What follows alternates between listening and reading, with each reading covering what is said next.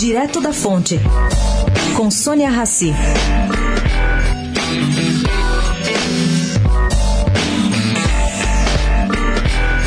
Sofrido, mas o Brasil ganhou ontem o jogo. Com isso, tem gente lembrando do comentário recente de Abílio Diniz, a coluna direto da fonte do Estadão. Ele disse que o Brasil só perde essa Copa para si mesmo. Bom, Apaixonado por futebol, o empresário ressaltou que iria haver uma grande diferença entre as duas últimas partidas do Brasil e a que aconteceu ontem. A Sérvia, para não ficar de fora da Copa, teve que entrar para ganhar.